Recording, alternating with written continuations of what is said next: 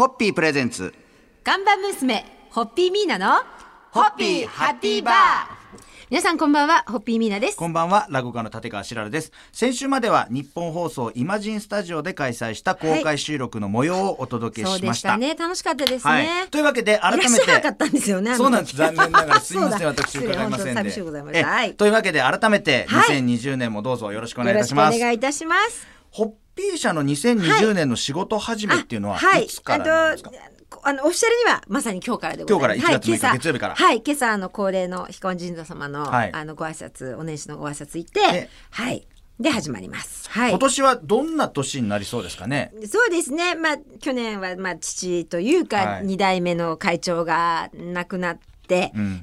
まあそれまでずっとあの複数代表でね、代表取締役会長、代表取締役社長っていうので本当にあの伴走してもらってきたんですけれども、まあ。えー見送ったということで、これでいよいよ本当に第三創業が3代目としてのがスタートしていくのかなと、はい。でまあ会社的には4月が始まりなので、はい。この123月は新しいまた計画を作っていくんですけれども、え。ということとか、うん。まあそうですね。この番組絡みで言うと、はあのーレギュラーの一人である釜江さんに曲を書いてもらった、はい。私が原詞を書いて彼に曲をつけてもらったあの「Be Happy with Hoppy」とはい。いう曲ですね、あれがあのまさに先週までの収録の中であの放送の中でお伝えしたと思うけれども、えー今年ショートフィルムになります。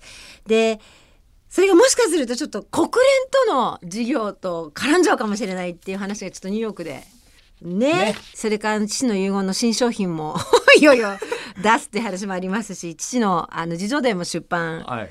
するしあ私も本出すんです今年。ちょっとなんかもう今の時点で発表できることでものすごい勢いで数がもう、えーえーえー多分これあの氷山の一角なので、はいもうはいあの、えー、2020年もおかげさまで無事に終わりましたみたいな そんな気分です。もう1月6日時点で無事に終わりました。終わった終わったもうもう頭は2022年ぐらい走走り始めてる感じです。まああの今年もこの番組、はい引き続きよろしくお願いしますということで、そうですねえーはいまああのよろしくお願いし1ます月6日月曜日、はい今日の放送ちょっと振り返って締めて、はい乾杯のご発声いただけますでしょうか？はい、そうですね。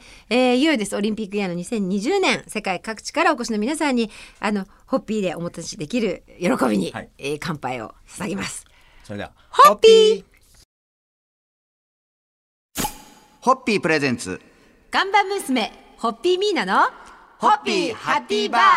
皆さんこんばんは、ホッピーミーナです。こんばんは落語家の立川しららです、まあ、去年の12月の話になるんですが、まあ、皆さんいつものニューヨークにあ行ったということで、はい。えはい。ちょっと今日その話をお聞きしたいなと思うんですけども、はい。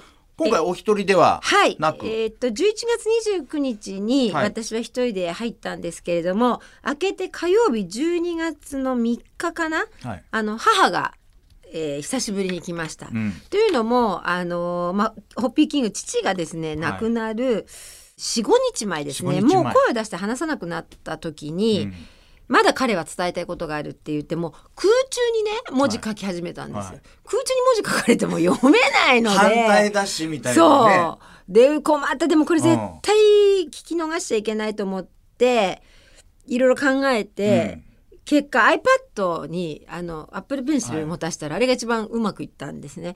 でいろいろそこにもなんかもうその頃はちょっとリアルとなんかちょっと夢で混乱したりした瞬間もあったんだけど、はいあのー突然ね次ニューヨークいつ行くのって聞いてきたんです。はい。だから12月に行くよって言って部屋広いってであうん広いよっておかげさまで。で僕たち泊まれるっていうから泊まれるよって言ったらうん12月に行くって書いたんですよ。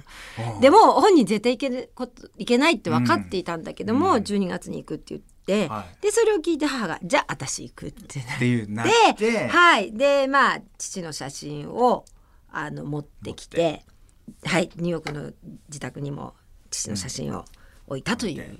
やっぱりね、はお母様と二人でね、はい。お父様のことをいろいろと考えながら、そう。ででも出た2人だけじゃなくて、はい。あのー今年もあのアンカー国連報道協会の,、はい。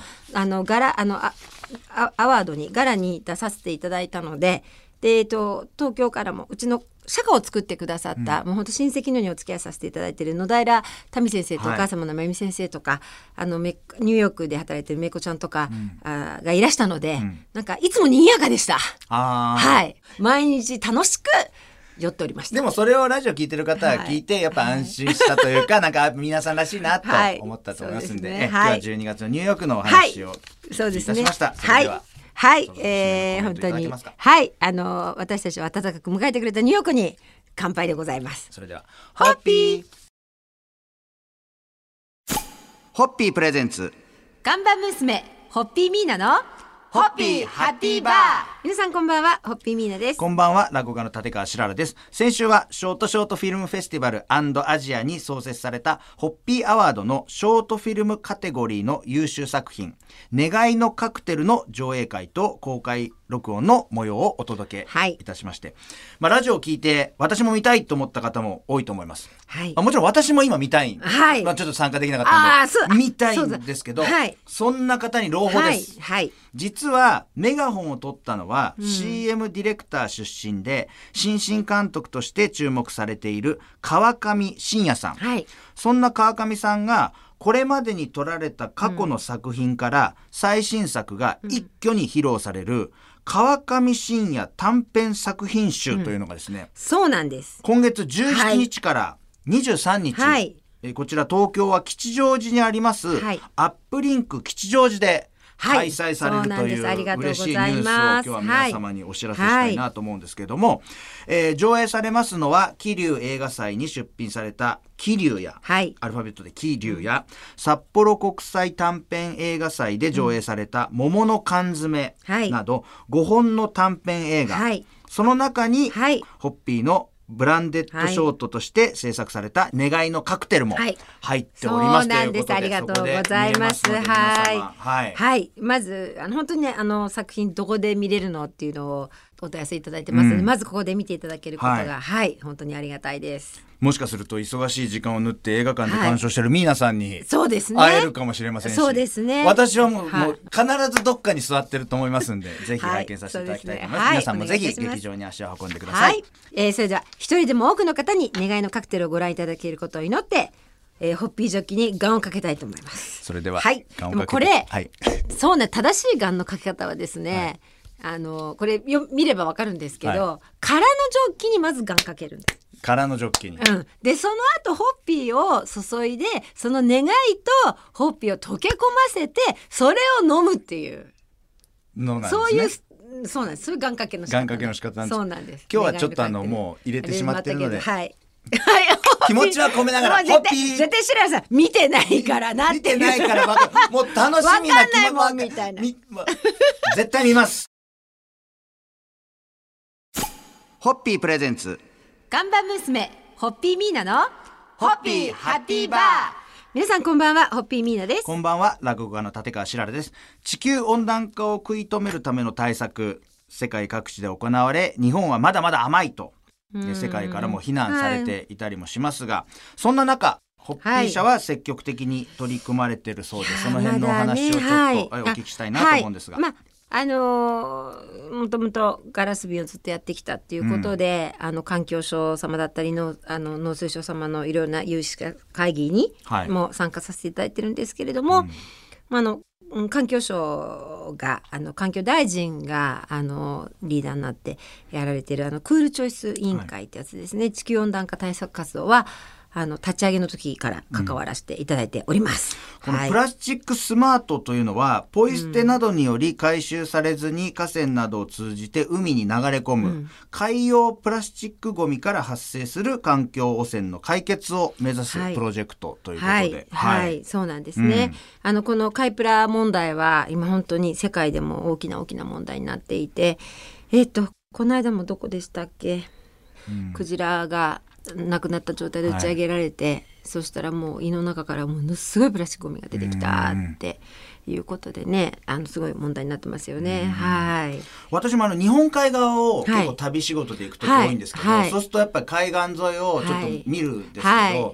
やっぱりそうするとあこんなにってそうですね。思いますね。はい。あのーまあ国連の方とも今この話してるんですけれども、本当にこの地球温暖化、はいえー地球のやっぱ環境汚染はもうこれは全地球人が心がけないとはい止まらないところまで来ているんだそうです。ででもその、まあ、SDGs とかあるけれどそういうもう理屈はいいと。うんでもなんとなくその理理屈はいらないけどなんか自分の生活の中で一つ変わる。例えばエコバッグを持っはい。て出るようになるとか、つあの何かいろいろなシャンプーとかそういうのは全部詰め替えできるものに変えるとか、食事を作りすぎないとか、何か一つ変わってくれたら、本当に大きく進むっていう話だったので、ははい。い、なんかあのできることはなんかたくさんあると思うので、はい、まずは一歩ずつというか、はい、まずそのは一歩ずつで地球を守っていきたいはと思います。そんな話をはい今日はさせていただきまはい、した、ありがとうございます。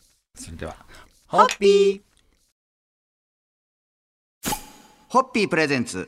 看板娘ホッピーミーナのホッピーハッピーバー皆さんこんばんはホッピーミーナです。こんばんは落語家の立川しららです。昨日はホッピー社が環境に優しい活動で貢献しているという話をさせていただきましたが、今夜はさらにワールドワイドなトピックスをということで、うん。いいはい。まあ予告編でちらっと週の頭あたりにもはい。触れましたが、まあそれはホッピーが国連とコラボという。いやまだでコラボっていうにはちょっとおこがましいんですけれど、はい。あアンカ国連報道協会ですね、はい。えーには昨年からご縁をいただいてでその年1回のあのアワードセレモニーのパーティーがあるんですけども、はい。そのプログラムにあのホッピーの広告を掲載させてもらってます。うん、はい。国連にも記者会は？い、あの報道協会っていうのがあって、はい、そこのあの共同通信に、うん。あの所属されていたあのアメリカ人の、はい。えー記者の方が、ホッピーに目留めてくださって、はい。去年ご縁をつないでくれたんです。はい。彼女は今岡山であの教師を英語を子供たちに英語を教える仕事してるんですけれど、うん。はい。でもあのー昨年ちょうどアンカも70周年で、はい。我々も70年で,、はいはい。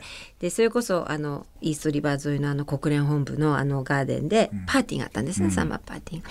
でそこでご縁をいただいた方が今国連開発計画あ UNDP にいらして、はい。実は年末お会いしたんですよ。で UNDP のその方はあの尾形貞亡くなられたね尾形貞子さんのもうラストチルドレンってあのご自身でおっしゃってましたけれども、で尾形貞子さんのやっぱり意思を UNDP っていう仕組みを使って実現していきたいってやっぱりそれは地球を守るっていうことで。であのそうなんか一緒にやれたらいいねっていうお話をいただき、はい実は私尾形貞子さんに憧れて、その昔国連を受けようと思ったんですよ。